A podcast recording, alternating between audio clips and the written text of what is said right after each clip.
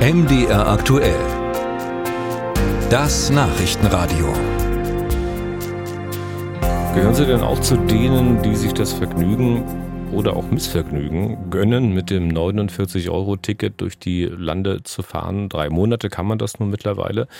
Zeit für eine kleine Bilanz, dachte sich auch die Deutsche Bahn und meint alles super. Ein Viertel mehr Fahrgäste seit der Zeit vor dem Ticket und die fahren auch noch weitere Strecken. Wir wollen mal versuchen, hinter dieses Super der Bahn zu schauen mit dem Vorsitzenden des Fahrgastverbands Pro Bahn, Detlef Neuss. Herr Neuss, äh, kurzes Statement mal zu Anfang. Nach diesen drei Monaten ist das Deutschland bzw. 49-Euro-Ticket für Sie ein Erfolg oder eher nicht? Aus unserer Sicht ist es ein Erfolg, auch wenn es natürlich noch Defizite gibt, zum Beispiel bei den Schülertickets, bei den Sozialtickets. Das muss alles jetzt noch kommen. Aber insgesamt ist dieses Ticket preisgünstig. Es ist vor allen Dingen einfach. Man kann in ganz Deutschland damit fahren. Und deswegen müssen sich die Leute auch keine großen Gedanken machen. Und das ist eigentlich der wichtigste Punkt bei diesem Deutschland-Ticket. Naja, wenn man zu einem bestimmten Zeitpunkt reist, macht man sich dann doch Gedanken. Also meinen Sie denn, die Reisenden sehen das auch wirklich als Erfolg an, wenn sie sich vielleicht vor allem an Wochenenden in überfüllten Zügen die Beine in den Bauch stehen, wenn sie da fast gestapelt im Zug liegen, äh, um zum gewünschten Reiseziel zu gelangen? Äh, das sicherlich nicht. Im Augenblick haben wir ja sehr viele Baustellen. Wir haben Zugverspätungen. Die Züge sind am Wochenende in der Tat häufig sehr voll. Und deswegen empfehlen wir ja auch, wenn es irgendwie möglich ist, vor allen Dingen jetzt in der Sommerzeit, in der Ferienzeit, eventuell mal einen Zug in der Woche zu nehmen, nicht zur Hauptverkehrszeit und eventuell auch, auch auf die Fahrradmitnahme zu verzichten. Auch das nimmt immer sehr viel Platz weg und führt auch zu Verspätungen, da es Zeit braucht, die Fahrräder in den Zug reinzubringen und wieder rauszuholen.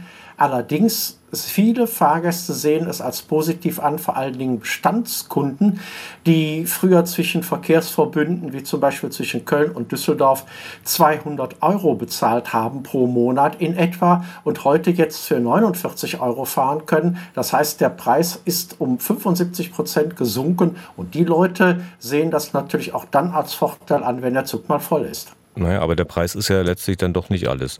Äh, halten sich die Leute an diese Empfehlungen, halt andere Züge zu nehmen, Fahrräder vielleicht nicht mitzunehmen? Also wenn man irgendwo hinfahren will, wo man halt radeln will, dann sagt man sich doch, naja, die können viel reden. Also das äh, können wir nicht machen. Das ist leider so, dass die Leute sich häufig nicht an diese Empfehlungen halten und dann eben auch eine böse Überraschung erleben, wie jetzt vor kurzem in Rheinland-Pfalz, wo die Leute mit dem letzten Zug nach Frankfurt zurück wollten und dann mit ihren Fahrrädern im Zug nicht mitgenommen werden konnten, weil der Zug ohnehin schon überfüllt war. Das sind dann eben Lernprozesse, die man durchmachen muss. Man kann zwar vorher davor warnen, aber die Leute, die meinen ja auch immer, mir passiert so etwas nicht und dann ist dann hinterher also die Überraschung groß, wenn man dann plötzlich mit dem Fahrrad auf dem Bahnsteig stehen bleibt. Ja, und besteht da nicht die Gefahr, dass sich diese Leute, die jetzt möglicherweise dazugekommen sind zu den Reisenden per Bahn, dass die sich wieder verabschieden und dann sagen, naja, dann nehme ich mal doch lieber wieder das Auto. Also ich könnte mir vorstellen, dass da einige für anfällig sind. Äh, einige sind da sicherlich anfällig und vor allen Dingen von den wirklichen Neukunden, also von denen, die umgestiegen sind auf die Bahn, die werden jetzt gerade unter den gegenwärtigen Umständen möglicherweise wieder aussteigen und wieder zurück aufs Auto kommen, weil äh, es ist im Moment äh, an sich schon nicht unbedingt ein Vergnügen, bei den vielen Baustellen und Verspätungen mit der Bahn zu fahren. Und wenn man dann auch noch schlechte Erfahrungen macht, dann führt das natürlich zum Ausstieg. Aber es ist ja auf den Straßen teilweise auch nicht besser. Auch die sind wirklich hoffnungslos überfüllt. Und ähm, wenn wir jetzt äh, diese Situation der Baustellen und der Verspätungen verbessert haben, was allerdings sicherlich noch zehn Jahre dauern wird, dann lohnt es sich, dieses Ticket zu nehmen. Äh, der Versuch auf dem Land, da wo ohnehin wenig Personennahverkehr ist, auf dieses Ticket umzusteigen, der wird sicherlich vielfach scheitern. Da haben die Leute kaum eine Chance, dieses Ticket vernünftig zu nutzen. Nehmen wir als Überschrift für das Interview. Der Fahrgastverband Pro Bahn sagt, es ist kein Vergnügen, mit der Bahn zu fahren. Nein, machen wir natürlich nicht. Äh, ernsthafte Frage wieder. Ähm, der Erfolg einer solchen Sache, eines solchen 49-Euro-Tickets, eines solchen Deutschland-Tickets, äh, hängt ja sicher auch am Preis. Und dass es künftig teurer werden wird, das dürfte ja ziemlich klar sein. Immerhin spricht man ja eigentlich bewusst nicht vom 49-Euro-Ticket, sondern eben vom Deutschland-Ticket, damit man es nicht umtaufen muss, wenn der Preis nach oben geht. Wie teuer darf es denn für Ihre Begriffe werden?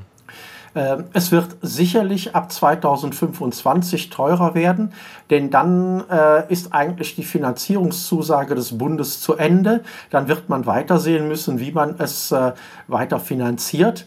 Äh, ich schätze mal 69 Euro, das wird so die Obergrenze sein, also zumindest bis 2026 oder 2027, die die Leute noch akzeptieren. Äh, sehr viel teurer sollte es nach unserer Auffassung nicht werden, aber dass es teurer wird im Laufe der Zeit, das kann man als sicher betrachten.